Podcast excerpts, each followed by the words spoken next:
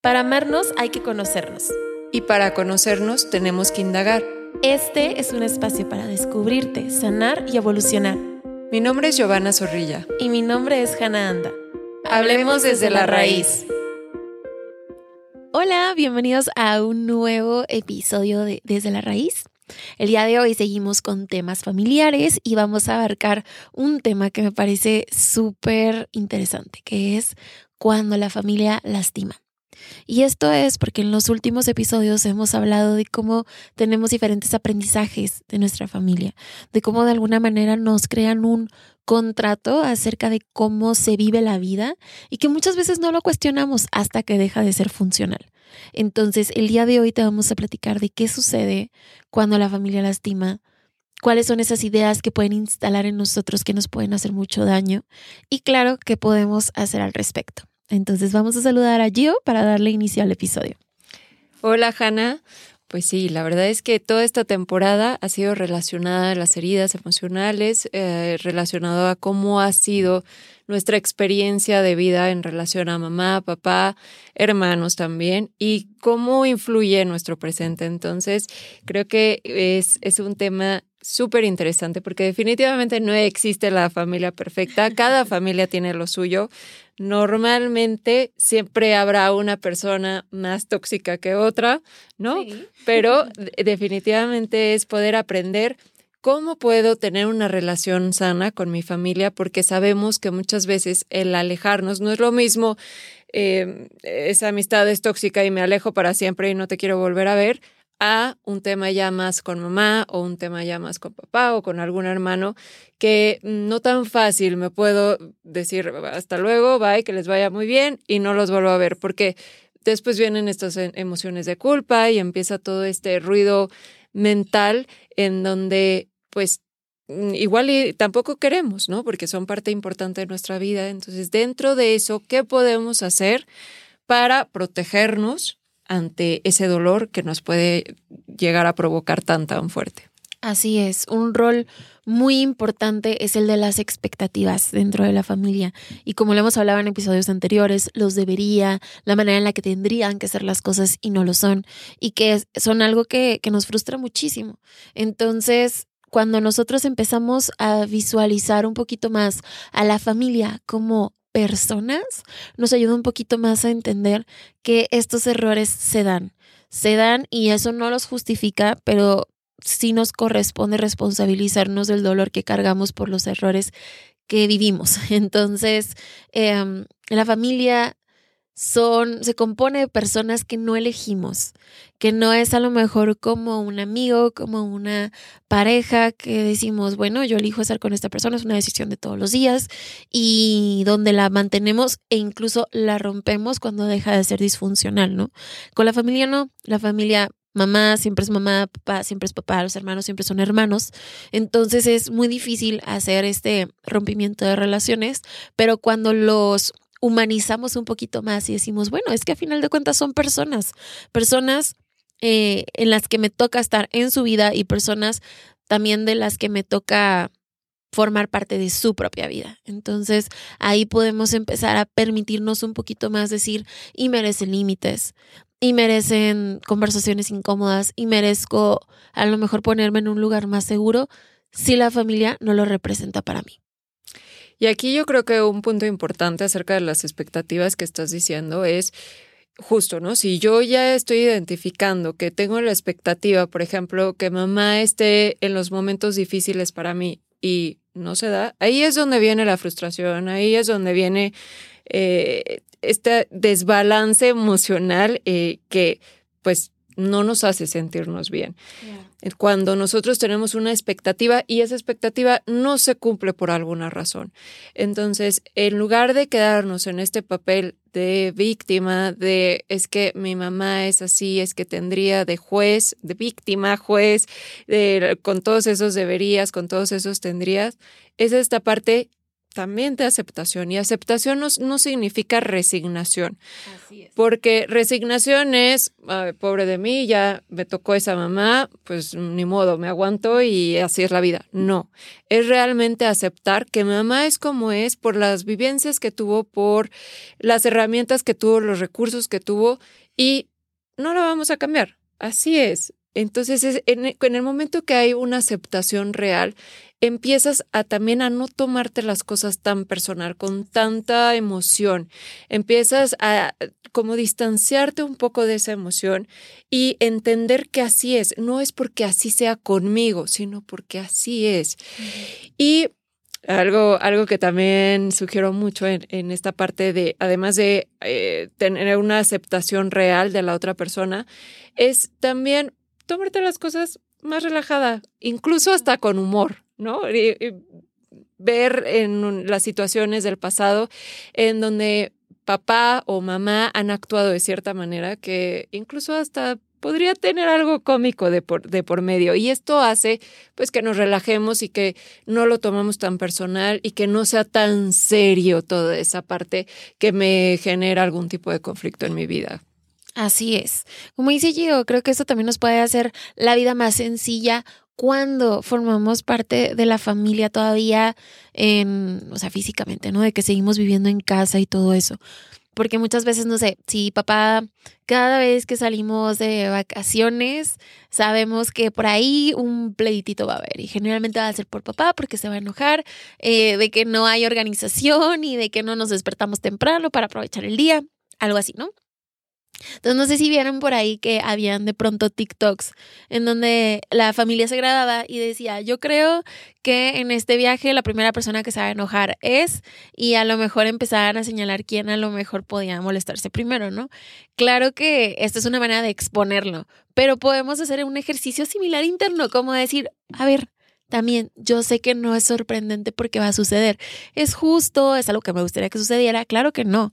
Pero si no va a caer en mí evitarlo a final de cuentas, si no es porque me, no me despierto temprano, va a ser por alguna otra razón que posiblemente se moleste por los precios del restaurante o algo, entonces pues merezco hacerme la experiencia un poquito más llevadera, a lo mejor siendo un poco más capaz de de sacar un humor de la situación, de decir que ah, ya sabía y ahora sí se tardó 15 minutos más del usual conmigo, ¿no?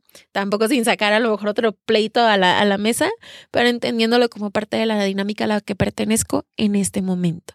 Y que si yo requiero momentos a lo mejor de un poquito más de calma o requiero de momentos donde realmente disfrute un poquito más la vacación, ¿no? En este ejemplo, pues a lo mejor un ratito solita en la alberca, ir al baño, ir a la playa. Vamos creando estrategias para lidiar con la situación, aceptando que la situación es como es y que no necesito esperar a que los demás cambien para yo sentirme más a gusto a final de cuentas.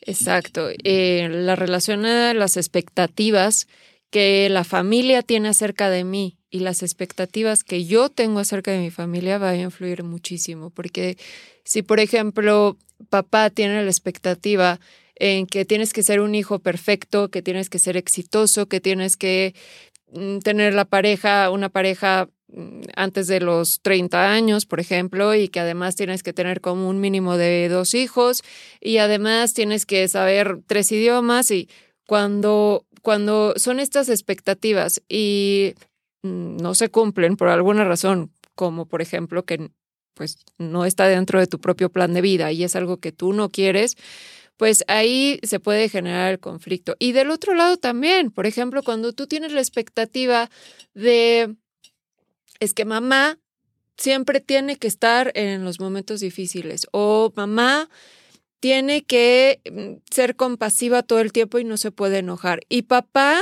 tiene que ser proveedor y tiene que dar mm, cierta cantidad de dinero cada determinado tiempo, ¿no? Entonces, yo también estoy teniendo esa expectativa de, de, la familia y cuando no se cumplen estas expectativas es cuando, como comentábamos, existe este, mm, este malestar. Entonces, tan importante es trabajar con mis propias expectativas para tener expectativas mucho más sanas y aterrizadas a la realidad, como también de la otra parte. Y aquí viene también un punto importante que es la asertividad, ¿no? Cómo cómo podemos ser asertivos ante ciertas situaciones, cómo podemos llegar a autocontrolarnos y no dejarnos llevar por el impulso para que genere una explosión.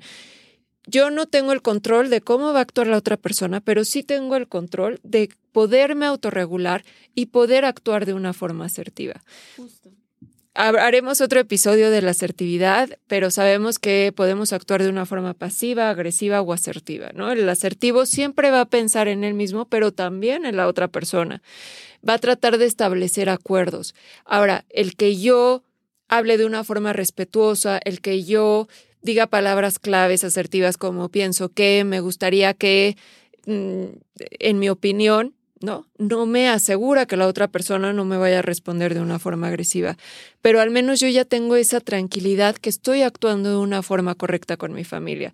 Y si mi familia me responde de una forma agresiva, entonces ah, yo ya tengo que saber qué tipo de límite poner.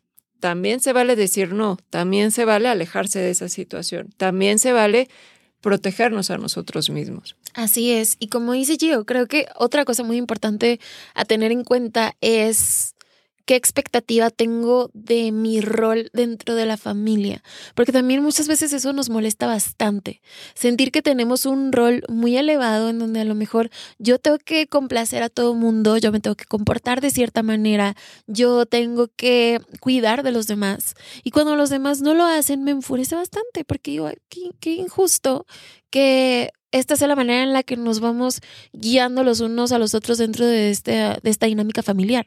Entonces, también se vale cuestionar un poquito más si el rol que tienes en tu familia, ya sea impuesto por los demás o autoimpuesto, te funciona.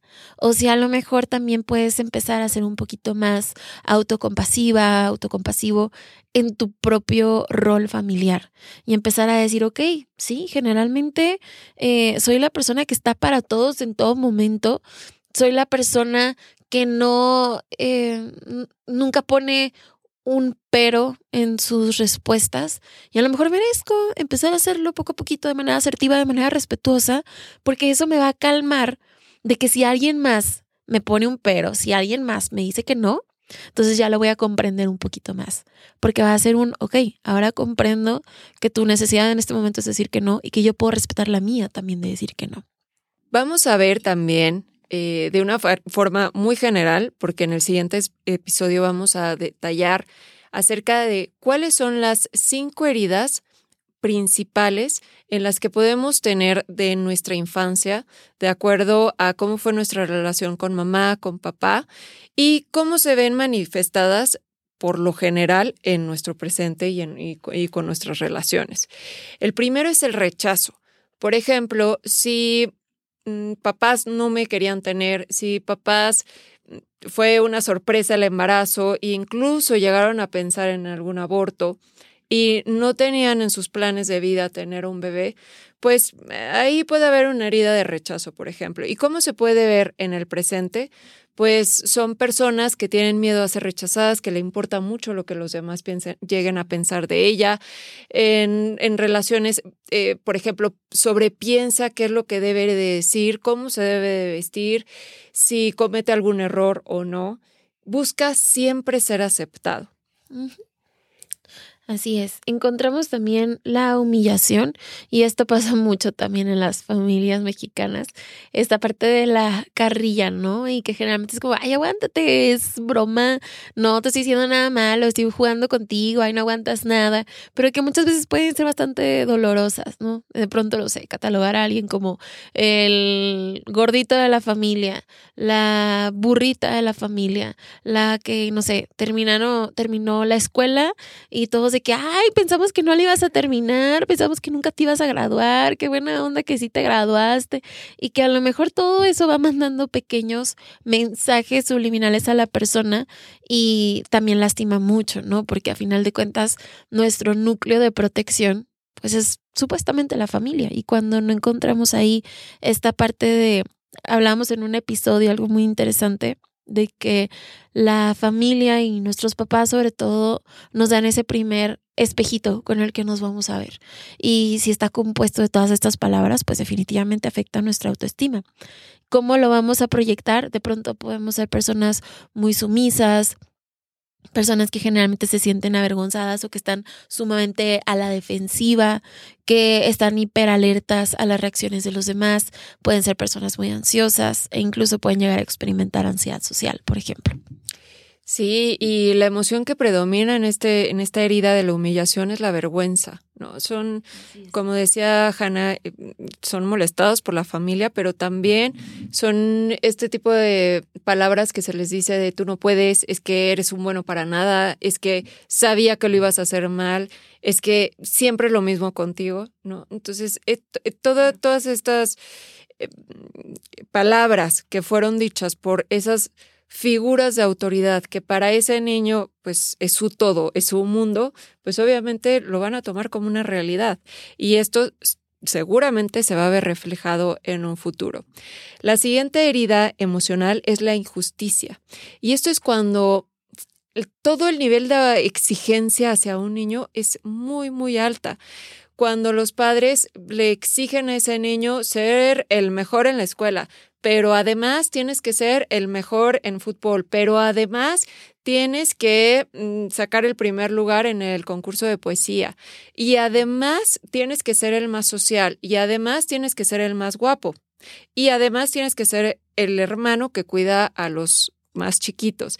Entonces, cuando existe toda esta sobreexigencia hacia un niño, pues eh, em, provoca esta herida de, de injusticia. ¿Y cómo puede cómo se ve reflejado en el presente y en el futuro de esa persona con esta herida de injusticia, pues son personas muy frías, son personas que no contactan con esta parte em, emocional, son muy racionales, pero en la parte de expresar sus sentimientos les cuesta mucho trabajo. Pueden llegar a tener apego evitativo también, de eh, no tener relaciones estables por no poder contactar con esta eh, parte emocional y por llegar a tener ese miedo de fracaso ante la pareja. Entonces, antes de fracasar, pues mejor me retiro un poco. Así es. Esto también es muy importante observarlo cuando los papás a lo mejor tienen muy determinado lo que esperan de sus hijos, pero los padres no entregan lo mismo. Entonces también el sentir cierta desprotección, cierta negligencia, hace que los niños poco a poco empiecen a experimentar esta parte de la injusticia. De ahí tenemos otra que seguramente han escuchado bastante, que es el abandono. Y sabemos que el abandono no es solamente físico, sino también emocional. Y esto sucede mucho con padres que han tenido trastornos psicológicos o que se separan o tienen algún tipo de duelo y que es la razón por la que a lo mejor no pueden estar 100% con sus hijos, em, emocionalmente, sobre todo. Y claro, pues también sucede con esta parte física, en donde alguno de los dos no está presente, ya sea porque decidió no estarlo o por algún accidente, algún fallecimiento. Entonces, esto también va generando una sensación como de no merecimiento, por así decirlo. Tengo que hacer cosas para que la gente eh, se decida quedarse en mi vida. Yo por mí mismo no soy suficiente para que tú decidas quedarte. Tengo que demostrarte constantemente que vale la pena que formes parte de mi vida y yo formar parte de la tuya. Entonces, esta lucha constante, que es bastante cansada, generalmente refleja una herida de abandono. Por último, tenemos la herida de traición. Y esta herida de traición es, por ejemplo, cuando estás con papá y están en una reunión en donde es importante para papá y el niño empieza a jugar, empieza a distraerse, empieza a jugar, mm, empieza a hacer ruido. Entonces papá le dice, si te quedas sentado en silencio en tu lugar, te llevo por un helado después. Y entonces, ¿qué pasa? Termina la reunión y el niño le dice al papá, bueno, ya es momento de mi helado, vamos por mi helado. No, te lo creíste. No, ¿cómo? Si es tu responsabilidad y tu deber estar quietecito en tu lugar y en silencio. No, no, no, no, no. No hay tiempo, no podemos ir en este momento por el helado. Entonces, de esa manera, pues el niño va entendiendo que no, lo, no, no es cierto lo que le dicen y empieza a generar esta desconfianza. O por ejemplo, en papás que se están divorciando, que les dice una cosa a los niños y, y nos vamos a separar y esto es lo que va a pasar y al día siguiente, pues pasa completamente lo opuesto a lo que le habían dicho. Entonces genera esta desconfianza en, en, el niño o en el adolescente y eso en un futuro pues se puede ver reflejado en personas sumamente controladoras, sumamente celosas, eh, también desconfiadas, ¿no? De, de no creer incluso que pueda tener una relación sana por esta desconfianza. Es que no puedo creer que tengo una pareja en donde realmente soy feliz porque ¿qué tal si se va con otra persona? ¿O qué tal si una mañana me deja? Entonces, son personas que suelen tener este tipo de conductas de de posesión de en dónde estás y cuando llegas y qué estás haciendo y por qué, por qué le dijiste eso a fulanita si yo te había dicho algo distinto. Eh, empiezan, tienen este sentimiento de sospecha constantemente. Así es. Pasa mucho también con papás que a lo mejor iniciaron la maternidad, la paternidad en una etapa muy tranquila y donde a lo mejor sí podían entregar lo que querían y lo que necesitaban los niños entregar, ¿no? Entonces vamos a decir que sí acompañaban en las tareas y si necesitaban, no sé, si querían comer algo, les cocinaba ese algo. Y luego pasa algún suceso, algún duelo, alguna separación y completamente dejan de hacer esas cosas, también hasta cierto punto es como, wow, mm, me creé estas expectativas acerca de ti porque cumplías con todo este rol. Digo, tampoco está mal haberme creado expectativas de algo que estaba viviendo y que estaba viendo, pero de un día para otro todo eso desaparece. Entonces, eso también de alguna manera es una herida, sí de abandono, pero también de traición, porque me habías enseñado que me podías cuidar de cierta manera y de pronto ya no está. Entonces, eso también es algo que se puede considerar. Y sí, como dice Gio, pues generalmente estamos así como muy alertas, desconfiando de las personas, queriendo controlar el entorno, porque ya hemos vivido que si lo dejamos en manos de alguien más, lo puedes soltar en un momento y eso me va a afectar bastante. Les recomendamos mucho escuchar el episodio dentro de esta misma temporada acerca de cómo sanar las heridas emocionales. ¿Y qué son las heridas emocionales? Porque les acabamos de mencionar cinco de las principales, pero pueden haber otro tipo de heridas emocionales. Y como lo explicábamos en episodios pasados, el, el objetivo es poderlos identificar y poder cambiar y poder sanar y poder finalmente evolucionar después de haber tenido esas heridas emocionales. Así es. Entonces, lo que vamos a hacer es que en el siguiente episodio vamos a retomar un poco estas heridas y te vamos a platicar cómo es que te puedes enfrentar a ellas con una herramienta que se llama asertividad. Entonces vamos a darle continuidad en el próximo episodio. Esperamos que esta introducción te haya servido muchísimo. Complementala con el episodio 1 y 2 de la temporada 6, que es este, esta temporada que estás escuchando. Y esperamos que hayas aprendido, que por ahí te hayas empapado un poquito del tema. Y nos vemos en el próximo episodio para seguir revisando esto que platicamos el día de hoy. Muchas gracias, los esperamos. No te olvides de puntuar el podcast porque eso nos anima bastante a seguir creando contenido gratuito, a seguir por aquí presentes, entonces te esperamos. Gracias. Si quieres saber más acerca de cómo descubrirte, sanar y evolucionar, búscanos. Hannah anda en arroba My Healthy Mind Project en Instagram. Soy psicóloga cognitivo-conductual, especialista en neuropsicología, ansiedad y depresión. Y Giovanna Zorrilla en arroba MX. Soy psicóloga cognitivo-conductual, especialista en mindfulness, ansiedad y depresión. O bien, escríbenos a nuestro correo electrónico desde la raíz.podcast.gmail.com. Te esperamos.